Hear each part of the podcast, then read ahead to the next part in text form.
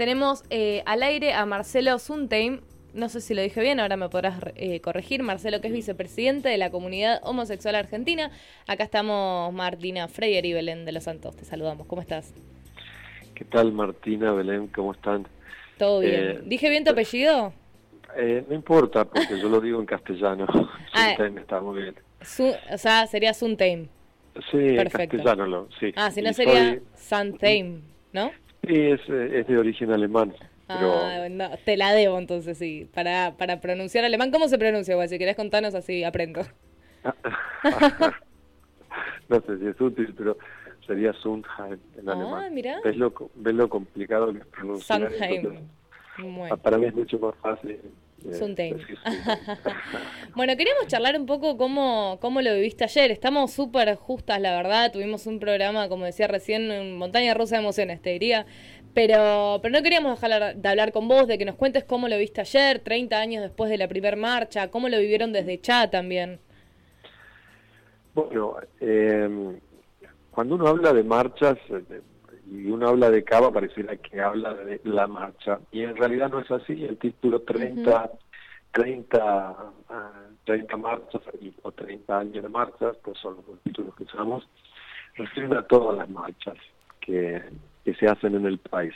La primera, obviamente, es en la ciudad de Buenos Aires en el año 92, 28 de julio, pero después de algunos años después se empezaron a, producir marchas en varias ciudades del país, pueblos, y al día de la fecha hay muchísimos, muchísimas marchas. Así que bueno, eh, digo porque es eso es lo que uno mira cuando dice, bueno, este año se cumplen 30 años de marchas, pero además de eso se cumplen 50 años de la fundación del Frente de Liberación Homosexual, el FLH. Y la verdad es que eh, esta coincidencia te, te, da la, la, nos da la perspectiva de la comunidad homosexual argentina, de la CHA, para decir claramente eh, todo esto se debe a más de medio siglo de activismo, que empieza con el FLH en el, en el 71, cuando se funda, el FLH eh, se disuelve en el 76 por la persecución dada por la dictadura militar. Y en el 84 se funda la CHA. Eh, Carlos Jauregui, que fue el primer presidente de la CHA, y César Sigliuti, que fue el presidente histórico de la CHA, que falleció el año pasado en pandemia, que también fue mi esposo, mi gran compañero de vida, ellos dos siempre contaban cómo fueron las discusiones para eh, nombrar a la marcha. en, el mundo estaba en boga hablar de la marcha de la dignidad, pero había otros grupos, poquitos, que empezaron a hablar de marcha del orgullo. Y se da cuenta que le decía Carlos López, es orgullo, es mucho más que dignidad, es otra cosa. Bueno, y eh, las dos hermanas políticas, Carlos y César, ganaron el debate y se llamó Marcha del Orgullo. Y que es, eh, digamos, y uno piensa, bueno, son 30 años de marcha, 30 años de orgullo, pero ¿qué cuál es el sentido de, celebrar el orgullo? Estamos orgullosos de tantas cosas, qué sé yo, nuestros hijos, de los mismos. Pero con el movimiento LGTBIQ, el orgullo tiene otro significado, porque tiene que ver todo con la visibilidad. Es decir, cuando, cuando empezó la charla en el 84, ninguna persona podía pagar el costo de salir en los medios masivos de comunicación y decir, yo soy, por ejemplo, no Carlos Jauregui, soy gay, y reclamamos estos derechos junto con eh, la CHA o junto con la comunidad. No había nadie que pudiera hacerlo porque el costo era la pérdida del trabajo inmediatamente. Estamos hablando de los años 80 y 90, ¿no? Sí, sí, sí el que podía decir eso en los medios perdía el trabajo, perdía todo su grupo de amigos, no volvía a trabajar más probablemente y perdía además su familia. Nadie quería, eh, digamos, que, lo señalen todos los vecinos o todo el pueblo, lo que sea, por tener un hijo medio, un hijo homosexual, como sí. una palabra muy usada. Y, bueno, sí. digo, simplemente para cerrar, es decir, para poder pagar esos costos, hubo que eh, aceptar la idea de, que hay que hay orgullo y que hay dignidad de ser como uno y salir a la calle a decirlo es decir e, el orgullo tienen valor político en la comunidad, porque es un proceso que cuando uno hace un proceso colectivo, que lo hacemos juntos, lo hacemos en las marchas, lo hacemos en, distintos, uno mismo lo hace con un proceso reflexivo también. O sea, ese es el valor. Cuando es, es, un proceso que deriva en que cuando la persona eh, lo acepta, puede decir su, su orientación sexual, su identidad de género públicamente, puede reclamar, puede visibilizarse. El orgullo es el camino a la visibilidad, cuando esta no es obligada o compulsiva, por supuesto. Ese es el valor de 30 marchas o 30 orgullos. Entonces, eh, tiene todo que ver. Eh, cuando uno mira hacia atrás y dice, bueno, ¿cómo se conquistó todo esto? Eso quería preguntarte, como vos, eh, el, Marcelo de los 90, ¿se imaginaba esto? Es un poco, es la, pregunta del día, te, diría, porque hablamos con una feminista histórica, con Alba Rueda, ahora hablamos con vos, y un poco son eh, como personas que han estado mucho tiempo luchando, y lo como decía Lucrecia Oler, dándose la cabeza contra la pared hasta conseguir eh, y lograr un montón de conquistas de derechos. Y, son personas que, que, realmente eh, fue hace muy poco esto, digamos, como lo vivieron ya siendo eh, personas adultas y hoy ven todo ese recorrido, como y todos esos cambios. Claro, no, la, la, la respuesta es clara, no, no, nadie, nadie se imaginó esto, nadie jamás no, no nos imaginamos. En vida ver este mundo tan distinto ni, ni siquiera Carlos Jauregui, ni César Siriuti, ni yo, ni nadie. Nosotros hablábamos, nadie imaginaba, ah, sí, bueno, dentro de dos tres décadas vamos a estar bárbaros, cuando digamos soy gay, me van a querer contratar para asesorarme, pero... no, no, no había manera de imaginar eso. Imagínate que la realidad en el 84 eran todas las semanas noticias de travestis asesinadas en la ciudad en Panamericana, en la, Panamericana, eh, baleadas por, por eh, Falcon Verde todavía, porque aunque había terminado el proceso, las prácticas del proceso continuaron casi 20 años.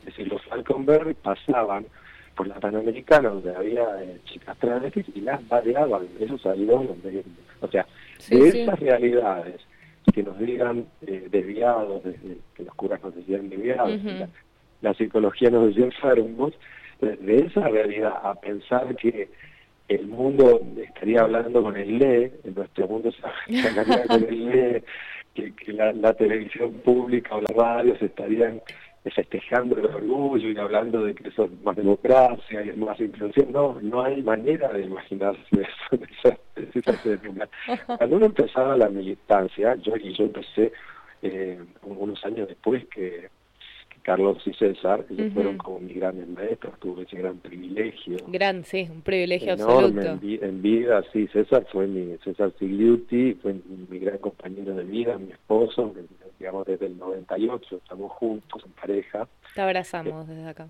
Muchísimas gracias. Y Carlos, que lo pude conocer dos años antes de que muera, y me resultó de una inspiración tan grande, Carlos, que bueno, está en, mi memoria y está en mis afectos como el de miles y miles de, de compañeros y compañeras que, se, que ya no y en nuestra historia.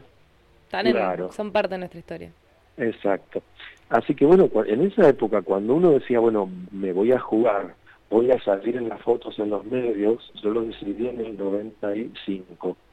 En el, en el 96, en la quinta marcha, eh, me sacaron una foto colgando una bandera a un farol de Plaza de Mayo, eh, una foto que fue tapa de la revista N, de la revista NX, que lo producía Nexo, la agrupación Nexo en esa época, y ya está, quedó así, quedé ahí con ese... Quedaste inmortalizado.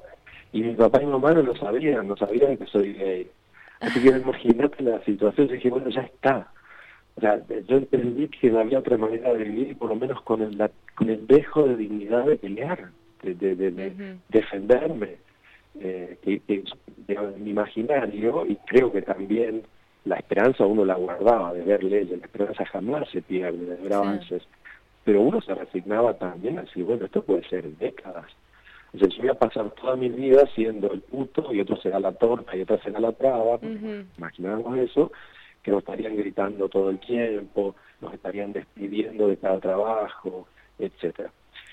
De hecho, Carlos Jauregui, cuando salió a los medios a decir soy presidente de la CHAN, jamás volvió a conseguir empleo, nunca volvió a tener dinero. Carlos vivió eh, por la solidaridad de la comunidad, de sus amigos, particularmente de César Ciruti, de Marcelo Ferreira también, en esas épocas, eh, y, murió en, la casa de sus amigos, con la mano tendida a sus amigos. Murió muy joven Carlos. Es decir, esa era, ese fue el costo que Carlos, que Carlos pagó y, y mucha gente que se expuso después también pagó ese costo. César Ciruti, por ejemplo, este, era profesor de letras, trabajaba en un colegio eh, enseñando alumnos del secundario y cuando se visibilizó su, su, su, amor gay eh, y dijo que tenía una pareja, lo echaron, buscaron los subterfugios y lo echaron a los pocos meses.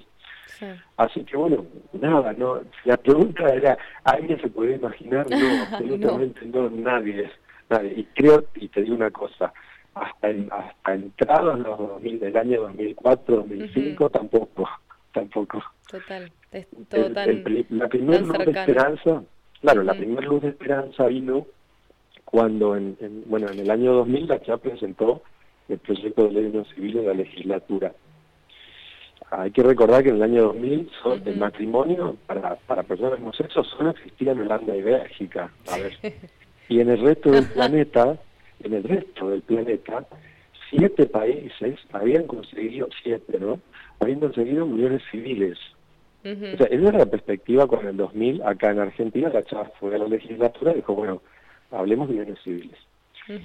Ni bien se presentó el proyecto, no por culpa del proyecto, no por culpa del proyecto, pero detonó la economía del país, el corralito, este, hubo una, una una depresión de la economía, un debate tan grande que fue la del 2001, que se vayan todos. Increíblemente, increíblemente, en ese contexto, la gente decía que se vayan todos, no creemos en los políticos, afuera todos.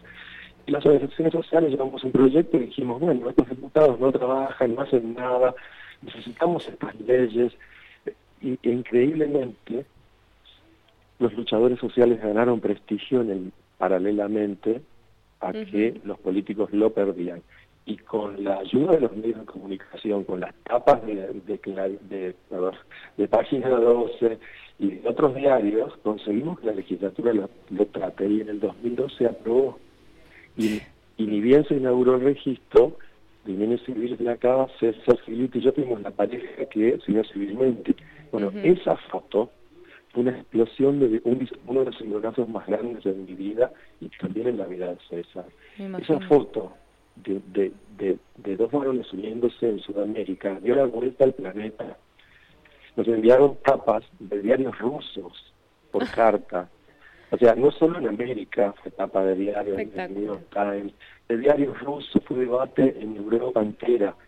Tuvo cierta, digamos, nada o sea, dio la vuelta al planeta porque el mundo no tenía esa legislación, salvo estas excepciones, seis o siete países. Bueno, Argentina empezó a tenerlo, o sea, la sobreexposición ahí, a mí, por ejemplo, me llevó que por una década entera no conseguí trabajo, ni apelando a mis amigos que eran... Eh, Qué locura, fue hace tan poco, ¿no? Sí, tal cual. Marcelo, perdón, me estoy repasando del tiempo del programa. Tenemos un programa llenísimo, llenísimo de cosas. Pero si te parece, volvamos a hablar antes de que termine el año, porque nos encanta escucharte. Eh, hoy tuvimos en este programa todos pedazos de historia, vos sos un pedazo de nuestra historia, la verdad que yo estoy emocionada, la verdad que escucharte, escuchar todo lo que escuchamos hoy eh, es muy fuerte, sobre todo en esta semana, sobre todo lo que se vivió ayer. Eh, así que te, agradecemos un montón por tu tiempo acá con, con Estereotipas en la Patriada.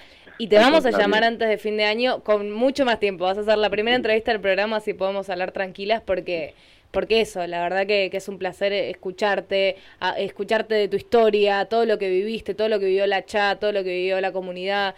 Eh, y todo lo que significa hoy en día haber transitado todo eso. Así que eh, muchísimas, muchísimas gracias, mil disculpas, pero estamos desfasadísimas. No, no, es eh, necesario disculparse, así, así es la radio, así es la televisión, así son los medios.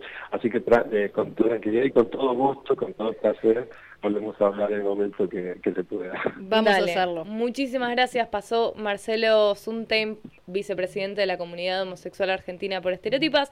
Vamos a volver a hablar sí o sí antes de que termine el año. Estereotipas por FM La Patriada